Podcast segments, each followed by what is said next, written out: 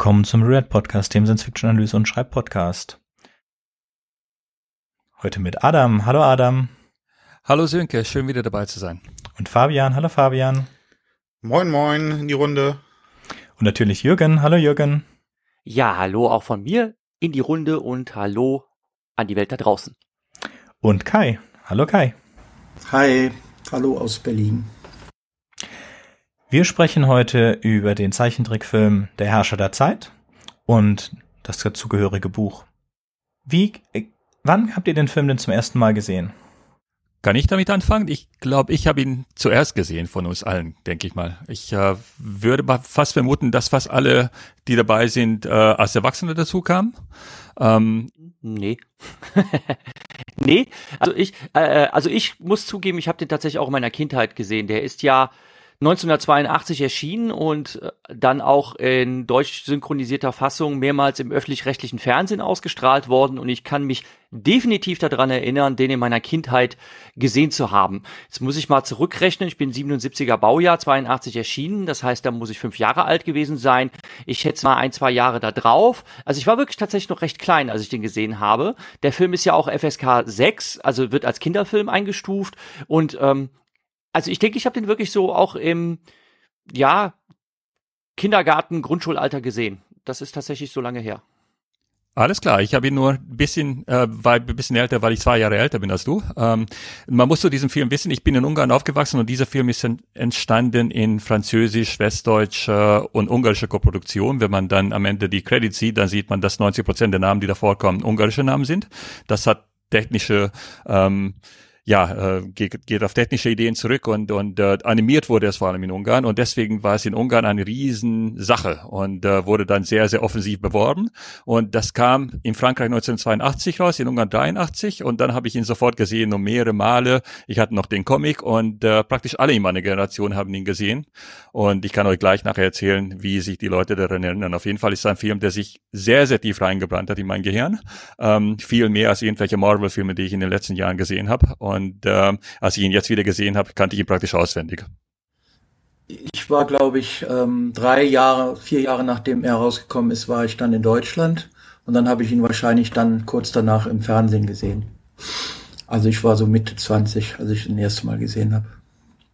Also ich habe ihn auch als Kind gesehen und ich hatte ihn auf VHS, beziehungsweise meine VHS-Kassette begann im Vorspann. Also ich habe dann, der Film beginnt mit so einem sechsfüßigen Auto oder einem, einem Spinnenauto und das fährt durch eine Wüste und in der Musik zudem habe ich angefangen aufzunehmen, weil ich, ich habe das gesehen und habe gesehen, okay, und dann bin ich gerannt zum Videorekorder und habe Aufnehmen gedrückt und habe irgendwas anderes äh, überspielt und habe den noch ewig lange behalten. Ich habe den dann mit einer TV-Capture-Karte auf eine CD gebrannt als Student die habe ich auch sehr lange behalten, bis es dann eine bessere Version gab von jemandem, der die auf, ähm, auf DVD dann gebrannt hat und auf so einer Comic-Con verkauft hat. Also nicht nur, nur gegen den Preis der CD, weil das wäre sonst illegal gewesen.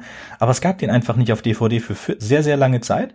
Und als wir im Schüleraustausch in Frankreich waren, habe ich den in einer, in der Videothek gesehen, auf Französisch. Da war er mir aber zu teuer, war, war super teuer. Keine Ahnung.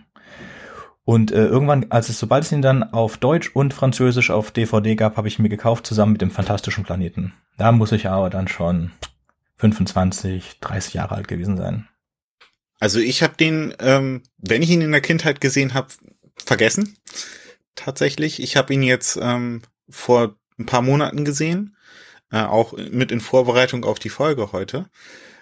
Und von daher habe ich gar nicht diese Erinnerungen, die ihr alle habt. Ich bin ja auch ein bisschen jünger, Baujahr 91. Ähm, vielleicht habe ich ihn also mal im Fernsehen gesehen, aber wenn, dann kann ich mich nicht dran erinnern. Also ich bin zwiespältig, was den Film angeht. Es gibt viele Sachen, die haben mich genervt ähm, an dem Film. Was ich ganz fantastisch fand, war äh, das Design von Möbius. Das muss ich sagen, ist wirklich die große Stärke des Films. Mhm. Ich habe mir gerade heute auch noch mal angeguckt und ich muss zugeben, in meiner Erinnerung war er besser animiert, als er dann wirklich war heute. Soll ich für unsere Hörerinnen und Hörer den Film mal zusammenfassen, das wäre was super. da eigentlich passiert? Dann will ich das gerne mal tun.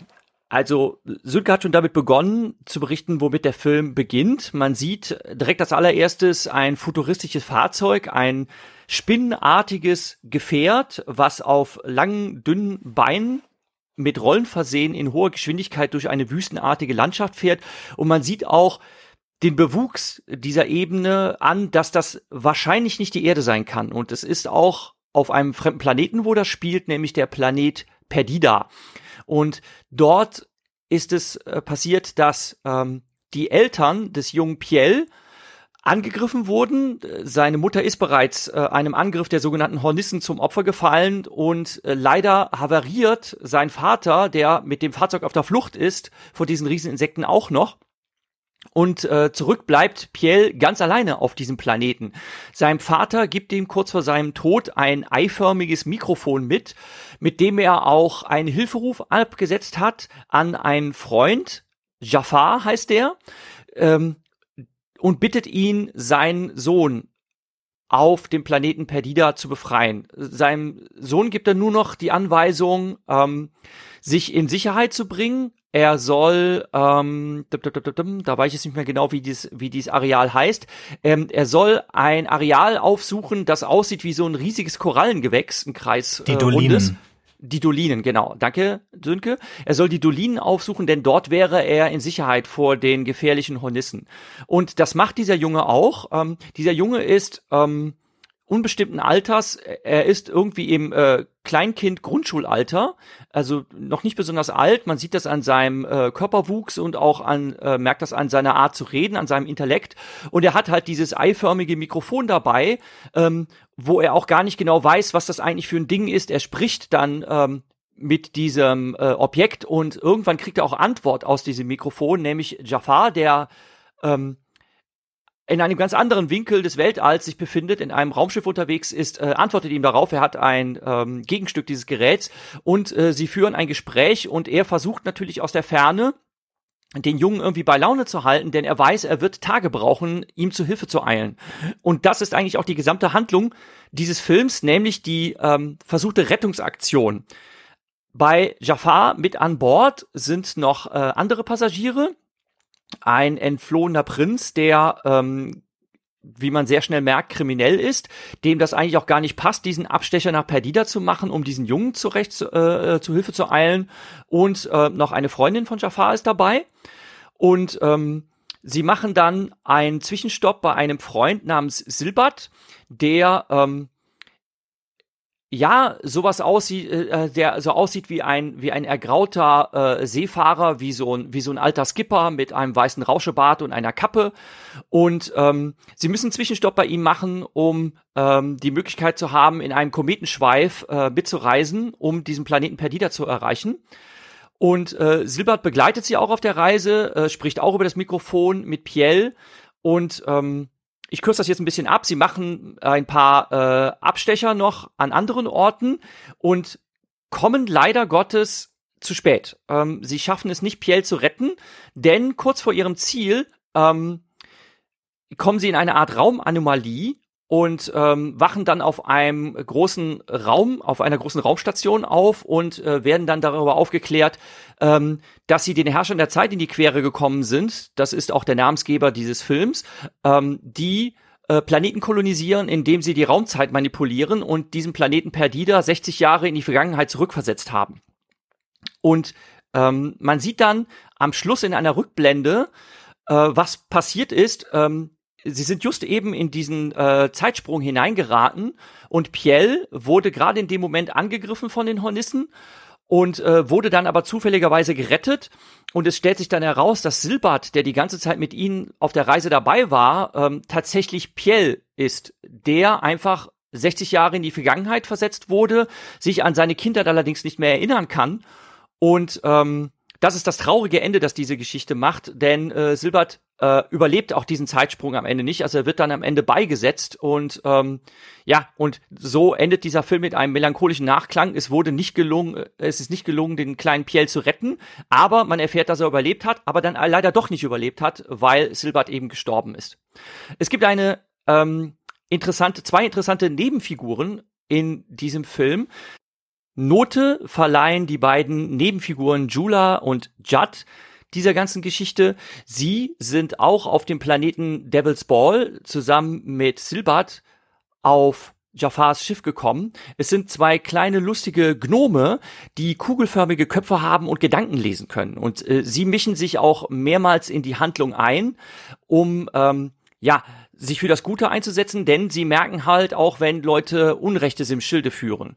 Und ähm, dann gibt es noch eine Zwischenstation auf dem Planeten Gamma 10, wo gesichtslose Flügelwesen ihr Unwesen treiben, die auf dem ersten Blick aussehen äh, wie Engelsgestalten, aber es sind in Wahrheit ähm, menschliche oder humanoide Individuen, die ihrer Persönlichkeit, ihrer Individualität beraubt wurden und äh, diesem fallen um ein Haar auch die ähm, Helden Jafar und ähm, wie heißt der Prinz nochmal? Claude, glaube ich, äh, zum Opfer.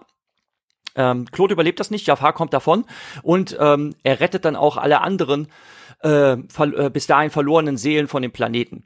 Und ähm, ja, schließlich, äh, das habe ich schon erwähnt, äh, er erreichen sie die Planeten Perdida, aber sie kommen halt just einen Moment zu spät. An, an, an an einer Stelle möchte ich ganz kurz äh, sagen, ich glaube nicht, dass der Silbert gestorben ist wegen dem Zeitsprung. Er ist einfach natürlich am hohen Alter gestorben. Ich glaube nämlich nicht, dass die, das Heldenteam den Zeitsprung gemacht hat. Sie sind nur sozusagen am Ende von dieser Operation da aufgetaucht. Dass sie da nicht rein konnten mehr, weil der Planet schon weg war. Das ist auch eine der Sachen, ich bin eh nicht so der Fan von Zeitreisen. Aber dieser Planet taucht dann ja 60 Jahre vorher direkt vor dem Raumschiff auf. Das Raumschiff landet dann direkt da, wo der kleine Junge angegriffen wird von den wespenähnlichen Viechern, die unglaublich nach Möbius aussehen. Auch nach sein, den anderen Sachen, die er gemacht hat später. Und ähm, rettet das. Also so ein mega Zufall, der mehr als sechs richtige plus am selben Tag von einem Blitz getroffen zu werden sein müsste in ähm, Stochastik. Und was ich auch nicht verstehe, ist, wenn der Planet da einfach aus dem Nichts aufgetaucht ist, muss da noch ein zweiter Planet da waren, weil 60 Jahre war da doch ein Planet. Also, selbst wenn ich zurückreise, reist ja nicht der ganze Planet. Das verstehe ich nicht. Zeitreisen. Ich, glaub, ich glaube, es könnte mit der, mit der Umlaufbahn des Planeten zu tun haben. Ich meine, die Planete sind ja nicht festgenagelt am, äh, am Firmament. Das heißt, wenn wir die, das Rad der Zeit 30, äh, Entschuldigung, 60 Jahre zurückdrehen könnten, dann würde der Planet sich einfach an einem anderen Ort befinden. Also so kann ich mir das erklären denke ich mal. Also, also es ist wirklich ja, da, da sollte man sich nicht so viele Gedanken machen, weil das ganze, der ganze Plot, vor allem diese Herrscher der Zeitgeschichte, ist eigentlich Blödsinn. Muss, muss man einfach so sagen. Und das ist die große Schwäche dieses Films. Ähm, ich komme dann dann zum Roman und den Unterschieden. Also diese Herrscher der Zeitfiguren wurden dann praktisch dann äh, vom Regisseur dann später dazugegeben, um das irgendwie zu erklären, dieses Zeitparadoxon. Ähm, ist aber auch im Buch nicht so richtig erklärt. Da, dazu komme ich gleich. Aber da, ähm, das hat er einfach eingebaut. Das finde ich wirklich an diese großen Schwächen des Films. Das heißt, Herrscher der Zeit und am Ende kommt aus dem Nix einfach irgendwelche komische Figuren, die die Zeit beherrschen. Ähm, aber das ändert nichts an dem Film. Also der Film ist eigentlich so eine, hat eine wahnsinnig melancholische Grundstimmung. Ähm, und äh, es wirft sehr viele Fragen auf über ja, ähm, Zeitparadoxon und dann, äh, dann die Identität. Also dieser kleine Junge ist derselbe wie der alte Mensch, der sich aber überhaupt nicht daran erinnert, äh, was da, was ihm als widerfahren ist. Ähm, und da kommen noch sehr, sehr viele Themen dazu, äh, die dann irgendwie ähm, reingeschmissen werden. Und äh, was ich diesem Film, was bei diesem Film ehrlich gesagt auch als Erwachsene äh, mich immer noch zu schaffen macht, ist, dass diese ganzen witzigen Figuren am Rande vorkommen, die vollkommen unnötig sind. Also die beiden Kobolde zum Beispiel ähm, sind meines Erachtens total unnötig. Da hat dem Regisseur einfach entweder der Mut gefehlt, das richtig durchzuziehen, einen sehr melancholischen, harten Film zu machen, oder wollte es einfach unter Kindern und Jugendlichen vermarkten, um es niedlicher zu machen. Ich denke, da du jetzt schon die große Schwäche angesprochen hast, würde ich sagen, sprechen wir einmal die große Stärke an. Das ist das Design von Möbius. Möbius ist ja ein äh, ganz bekannter Künstler aus Frankreich, der das Design für diesen Film gemacht hat. Wir haben über ihn auch schon gesprochen im Zusammenhang mit äh, Alejandro äh, Chodorkowskis Dune. Ähm, da hat er nämlich auch mitgearbeitet. Ähm, Möbius heißt mit bürgerlichem Namen Jean Giraud, oder hieß besser gesagt. Er ist 38 äh, geboren worden und 2012 gestorben. Er kommt aus eher ärmlichen Verhältnissen Und ähm, ja, hat äh, ist das Kind krank geworden und hat auch angefangen zu zeichnen in der Zeit und ist dann praktisch auch für anderthalb Jahre ähm, hat er einfach weitergezeichnet und weitergezeichnet und dann ist er auf eine Kunstschule gekommen. Die hat er unterbrochen 1955 ähm, für acht Monate, um äh, seiner Mutter nach äh, Mexiko zu folgen, die ein Jahr vorher ausgewandert ist äh, mit ihrem neuen Mann. Und äh, diese Zeit, er meinte, er hätte ein Jahr lang nichts getan und das wäre fabelhaft gewesen. Ähm, die hat ganz stark sein, ähm, sein Werk geprägt. Und wenn wir dann in dem Film ähm, Herrscher der Zeit auch diese Wüstenwelt Perdida haben, dann ist das ganz klar Giraud, also Möbius. Ähm, der Durchbruch für Jean Giraud war der Western-Comic Leutnant Blueberry, den er mit Gire unterzeichnet hat, also gar nicht mit Möbius. Möbius ist für seine Science-Fiction-Werke äh, gepachtet und äh, er ist ganz bekannt dafür, dass er im Grunde so zwei, drei verschiedene Persönlichkeiten hat und auch ganz unterschiedlich zeichnet. Er ist ganz wichtig, weil er äh, zusammen mit Gleichgesinnten in den 70er Jahren das äh, Magazin Metall Hurlant geschaffen hat, äh, auch bekannt als Heavy Metal in Amerika und Schwermetall in Deutschland, ähm, was halt einen unglaublichen Einschlag hatte in die gesamte Comic-Industrie von Europa bis Amerika bis nach Japan und wir sehen überall auch noch diesen Einfluss von Metall Hurlant. Also selbst wenn man japanische Animes aus den 90er Jahren sieht, dann sieht man diesen Einfluss von Möbius, der zum Beispiel auch mit Hayao Miyazaki befreundet war. In den 80er Jahren zum Beispiel durfte er auch als einer der ganz wenigen Europäer eine Story äh, für den Silver Server Surfer zeichnen, ähm, in Kooperation mit Stan Lee ähm, und hat auch da seinen Einfluss gezeigt. Also er ist deswegen ganz, ganz wichtig. Und Perdita also Herrscher der Zeit, spielt natürlich genau in die Richtung. Und wir sehen überall seinen ganz eigenen Stil, seinen ganz eigenen Einfluss. Wir sehen den in dieser Wüste Perdida. Wir sehen ihn in den äh, Engeln. Das ist ganz klar Möbius. Wir sehen ihn in, äh, in dem Raumstift äh, Double Triangle 2020, äh, 22, äh, in dem die fliegen. Er hat zum Beispiel auch äh, für Alien äh, die äh, Raumanzüge entworfen und da sieht man dann auch schon den Einfluss. Ähm, das ist halt auch typisch, typisch Möbius. Also ich denke, das ist halt wirklich die, die große Stärke des Films, ähm, dass Möbius das Design dazu ähm, beigesteuert hat und weswegen der auch so in Erinnerung geblieben ist. Ähm, das ist mir tatsächlich auch am meisten in Erinnerung geblieben.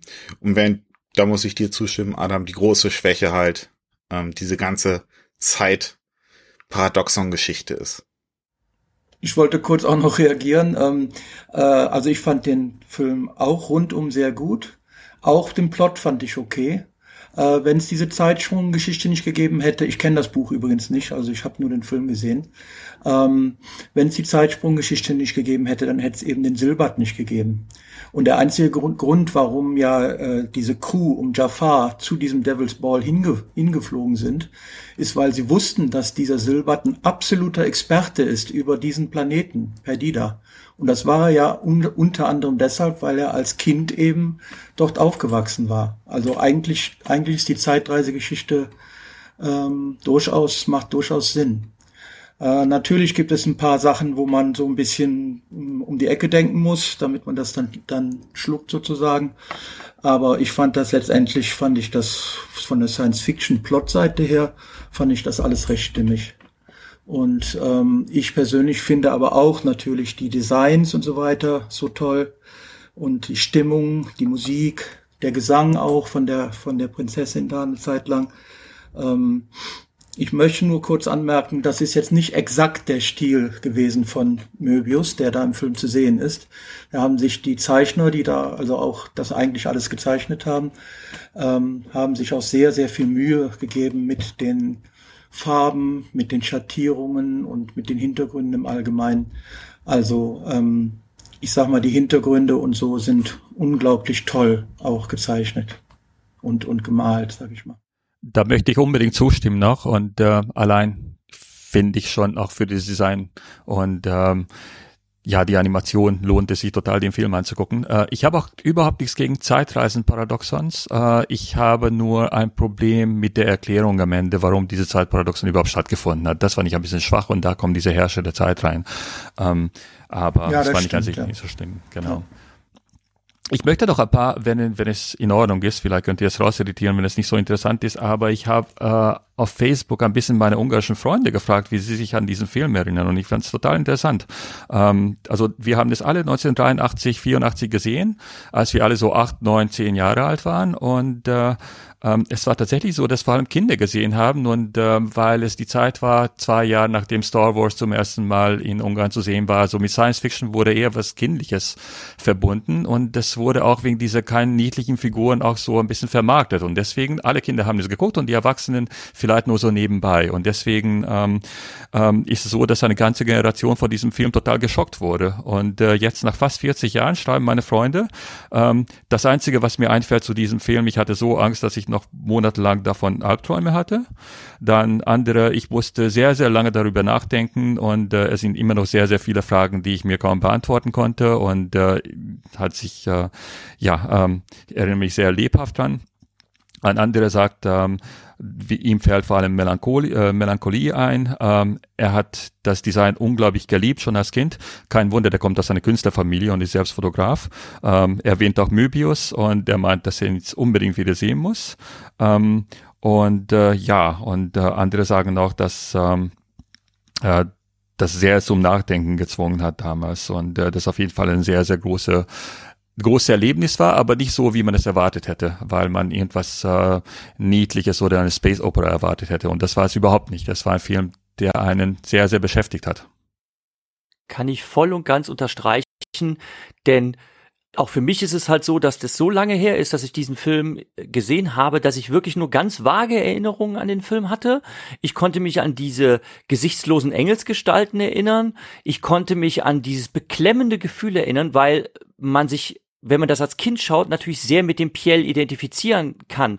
Und diese Vorstellung, ganz, ganz, ganz Mutterseelen allein auf so einer außerirdischen Welt zu sein, wo unbekannte Gefahren auf einen lauern, ähm, dieses Beklemmende, das lässt einen auch nicht los. Und ähm, das, das halt unglaublich nach. Und dann dieser Twist am Ende, dass man dann schon auch wenn man das vielleicht nicht ganz begriffen hat mit der mit dem Zeitreiseparadoxon, aber dieser Twist am Ende, dass man dann erfährt, äh, dass Silbert dieser Junge gewesen ist, sich nur nicht dran erinnern konnte, ähm, und dann, dass der Junge halt beinahe umgekommen ist von dem Angriff äh, dieser Insekten, äh, das nimmt einen schon mit. Und dass das einem äh, Kind Albträume beschaffen kann oder ein Kind verstört, das kann ich mir sehr gut vorstellen. Es ist eigentlich auch sehr erstaunlich, dass der Film so als Kinderfilm durchgegangen ist. Wahrscheinlich wegen der niedlichen Figuren und dass man sich da nicht so richtig darüber Gedanken gemacht hat, ähm, dass er tatsächlich auch einige Sachen hat, die ein bisschen zu verstörend sind, um sie einem sechs- bis achtjährigen zuzumuten.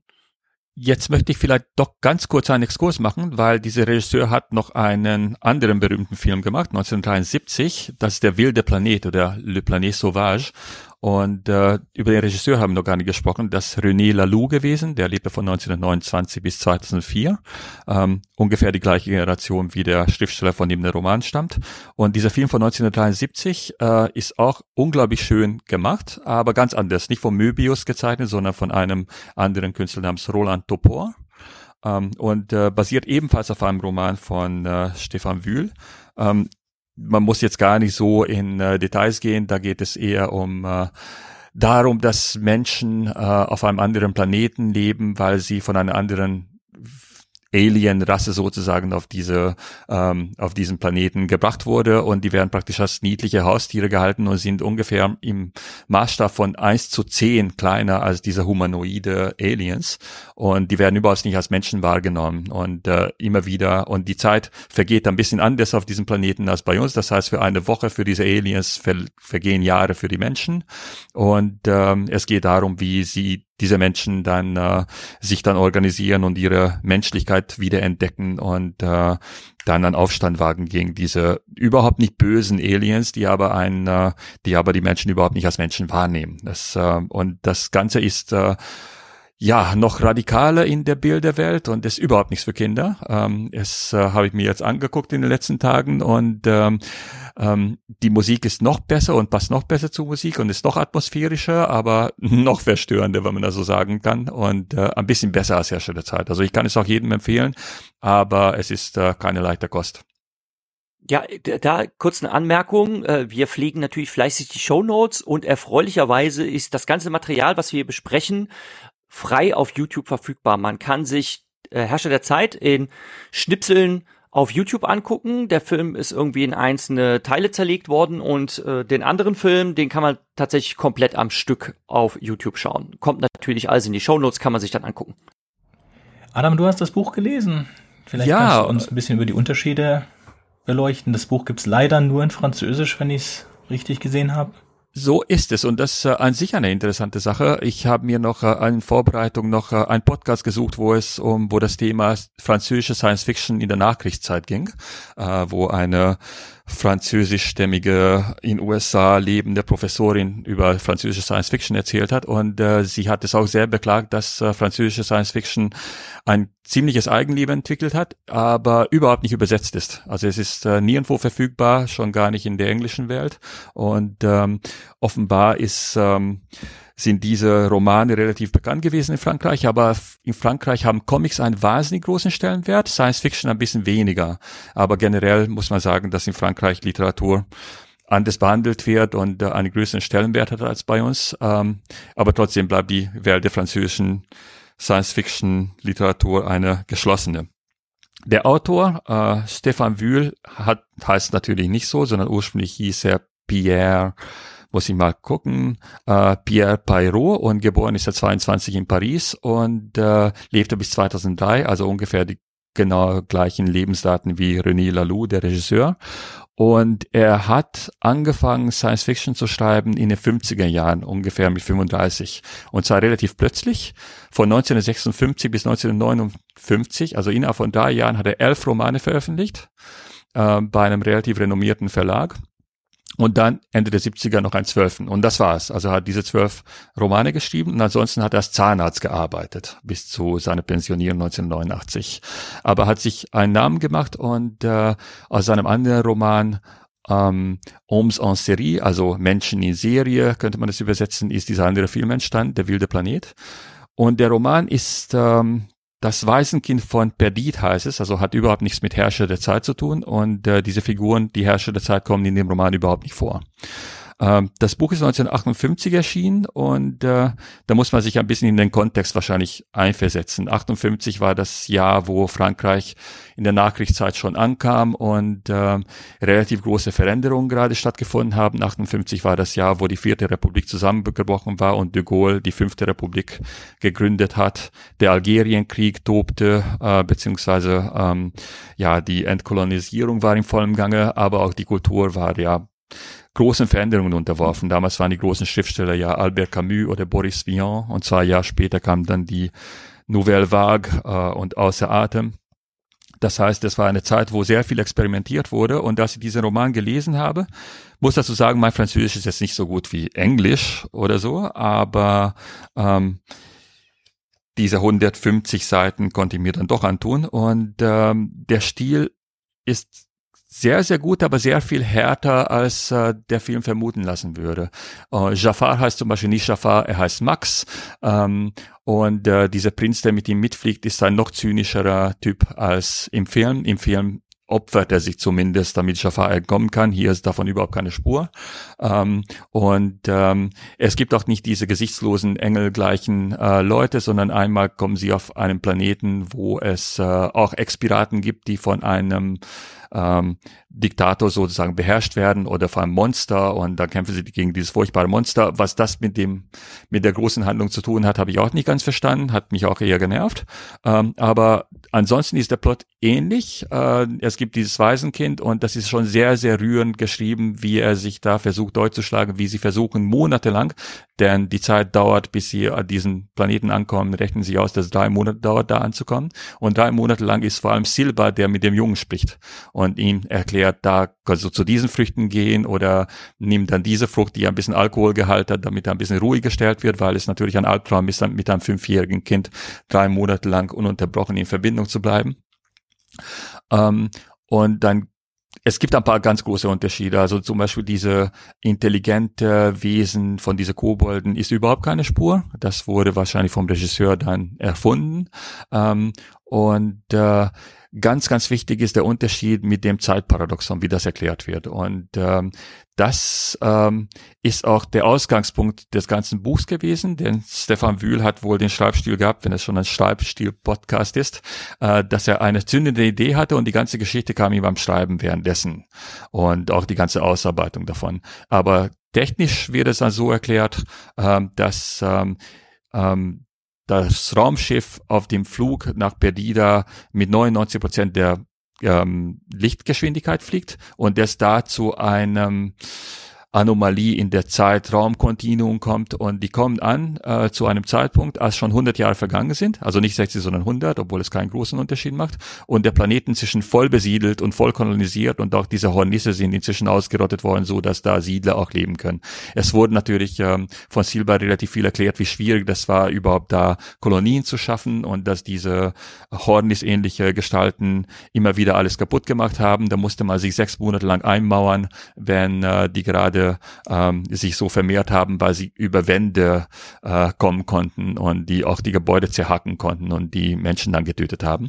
Aber als sie da ankommen, ist dieser Planet voll entwickelt, voll kolonisiert und äh, und äh, dann erfahren sie von einem Historiker, dass damals ein Junge gefunden wurde, der dann an sich nichts, nichts erinnern konnte. Diesen Unfall hatte mit den Hornissen, sein Gehirn wurde angegriffen und er wurde dann von einem äh, Menschen namens ähm, Badar mit Nachnamen ähm, adoptiert und der hieß dann Sylvain Badar, glaube ich, und deswegen Silbad.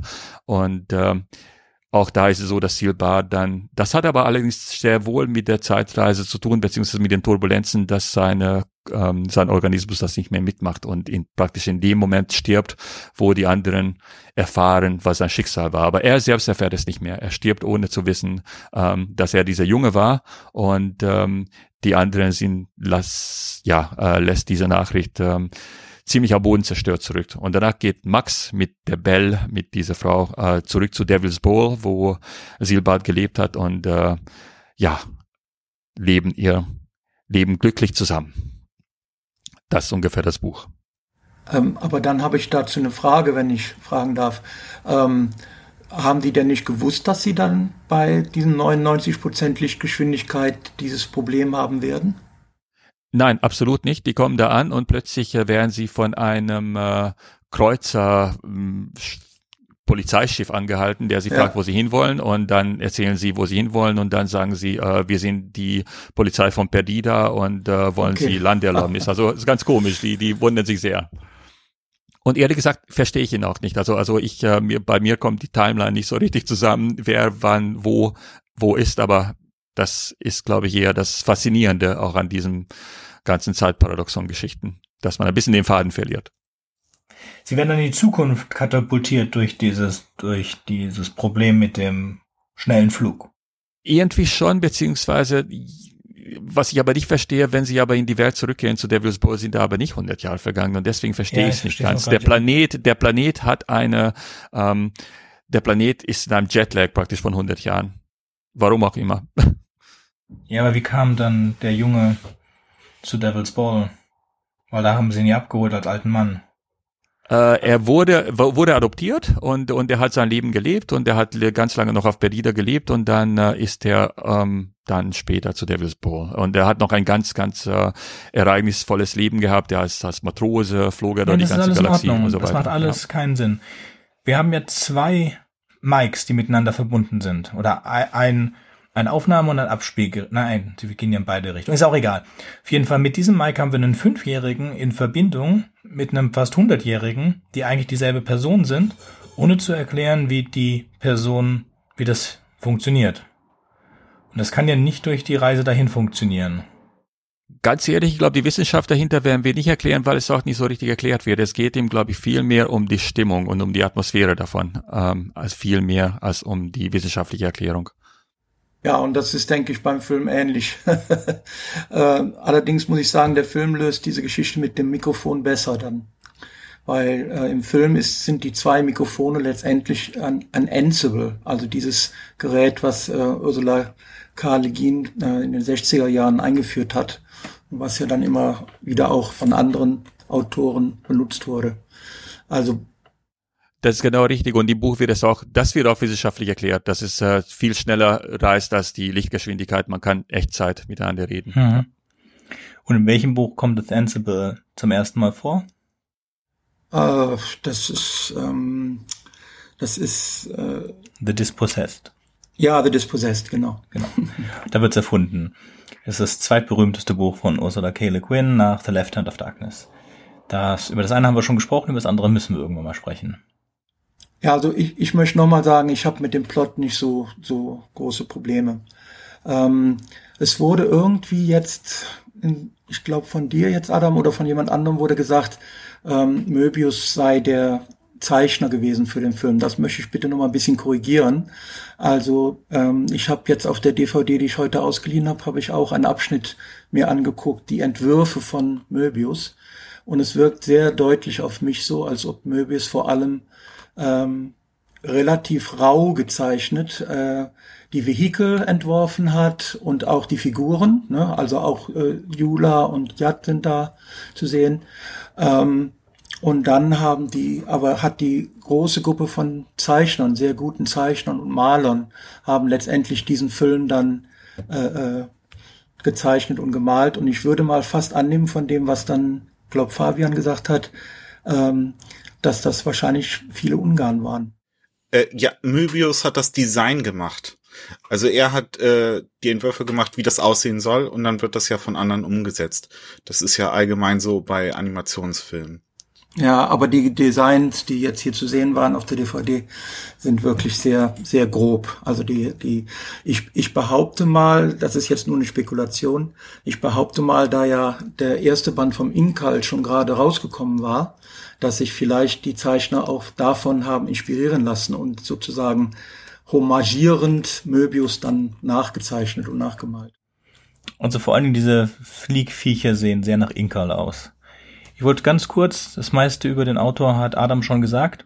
Ich spreche jetzt keine französischen Namen aus, weil ich das eh nicht kann. Also der Autor wurde im März 22 geboren und starb November 2003. Es ist vollkommen richtig, er hat elf, zwölf Bücher geschrieben, hat als erstes ähm, Philosophie und Literaturwissenschaft studiert und abgeschlossen und danach entschieden, Zahnwissenschaft zu studieren und war sein ganzes Leben lang dann bis zu seinem Ruhestand also von 1945 bis 1989 Zahnarzt und hat zwischendrin ab 1950 diese elf Romane geschrieben und dann noch den einen hinterher. Ähm, genauso viele Kurzgeschichten ungefähr. Und zwei seiner Geschichten, die wir auch schon besprochen haben, wurden vom selben Regisseur zu diesen beiden schönen Zeichentrickfilmen umgearbeitet, Der fantastische Planet und Der Herrscher der Zeit. Die wurden für mehrere Preise nominiert, Saturn, äh, Nebula. Ich sehe nicht, dass sie irgendwas gewonnen hätten davon, aber auch das sind schon tolle Erfolge. Und ja, mehr kann man über den Autor leider nicht sagen. Wie schon äh, erwähnt, sind seine Werke leider nicht in Deutsch oder Englisch übersetzt worden.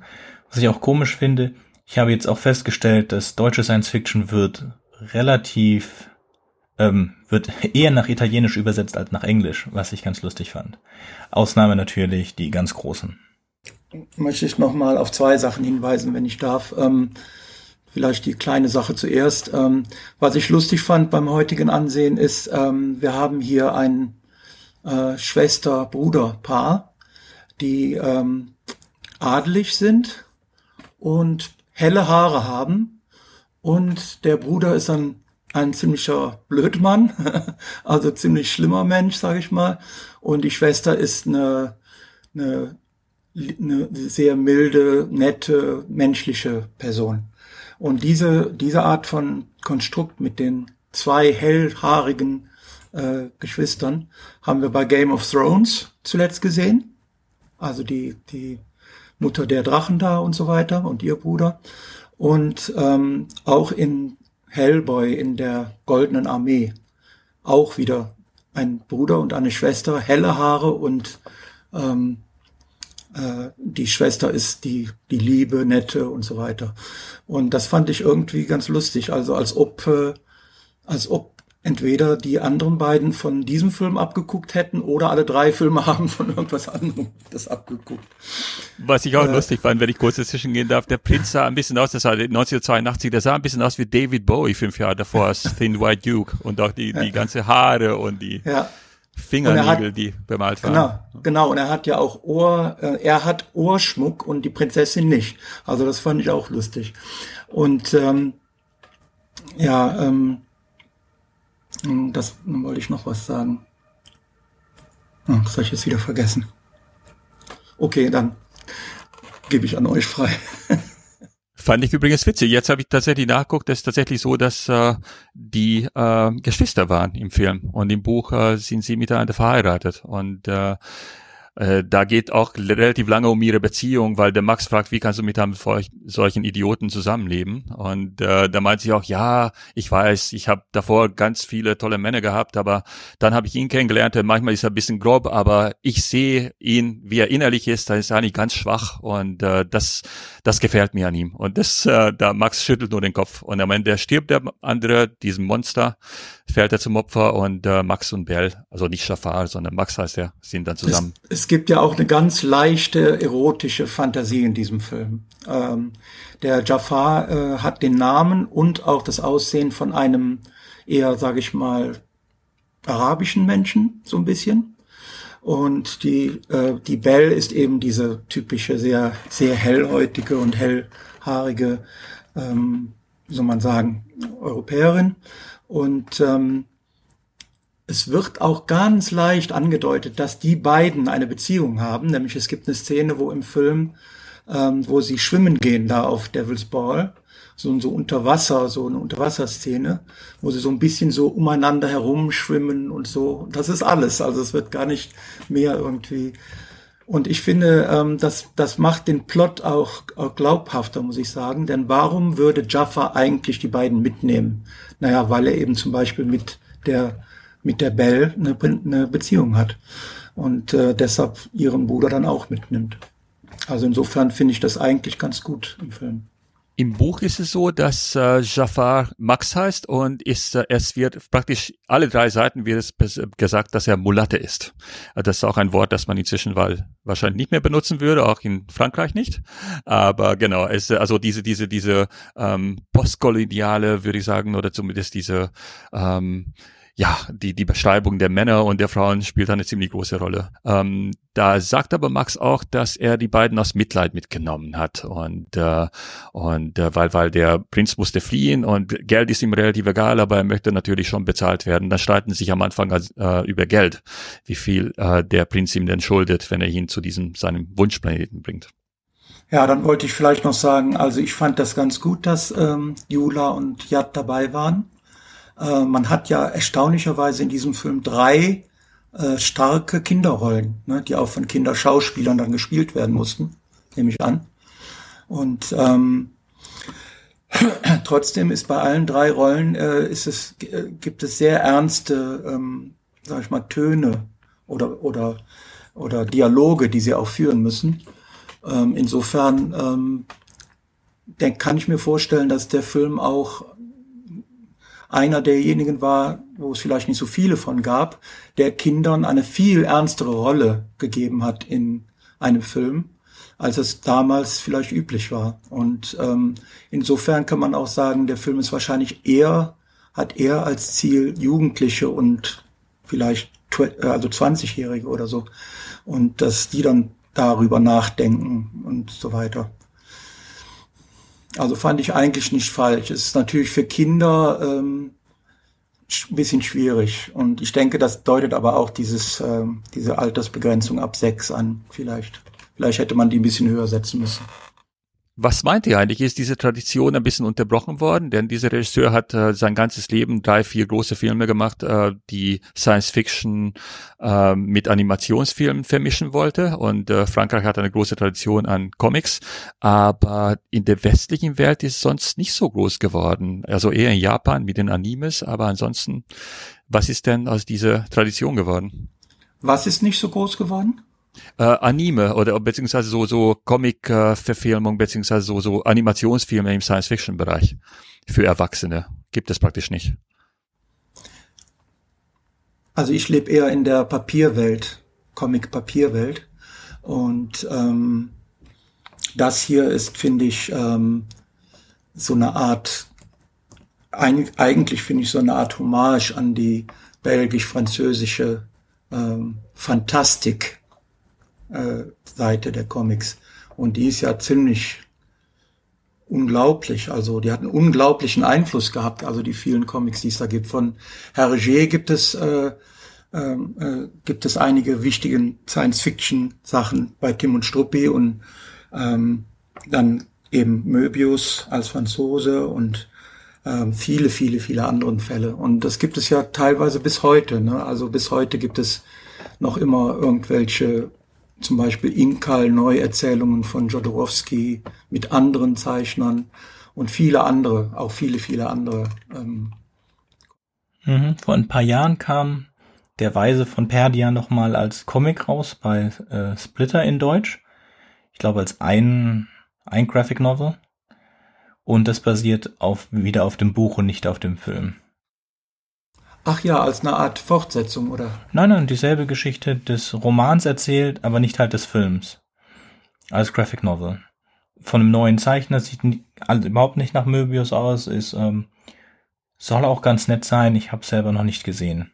Ja. Also jedenfalls, das noch, ist noch sehr produktiv, diese Welt bis heute.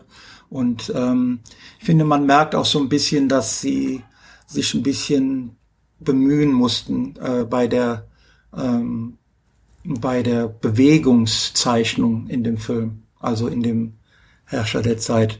Da hatten sie nicht so das große Budget vielleicht oder die Zeit oder was immer. Ähm, man merkt, dass da äh, Stellen sind, wo die Figuren sich kaum bewegen ne? oder nur, nur der Mund sich bewegt oder so. Ähm, also ich, ich glaube eher, eher dieser Film soll zeigen, was für unglaubliche Welten es in den Comics zu finden gibt und hat dann hier und da noch ein bisschen was draufgesetzt, zum Beispiel bei den, bei der Farbgebung und bei den Hintergründen und so weiter. Also für mich als Papiercomic-Fan war das ein ganz großes Erlebnis. Äh, also, also ist der Film ein ganz großes Erlebnis auch noch heute. Dann würde ich sagen, können wir dieses, ähm, diese Sendung heute abschließen. Es ging um den Herrscher der Zeit. Und wir hören euch beim nächsten Mal. Auf Wiederhören. Tschüss. Tschüss. Tschüss. Tschüss.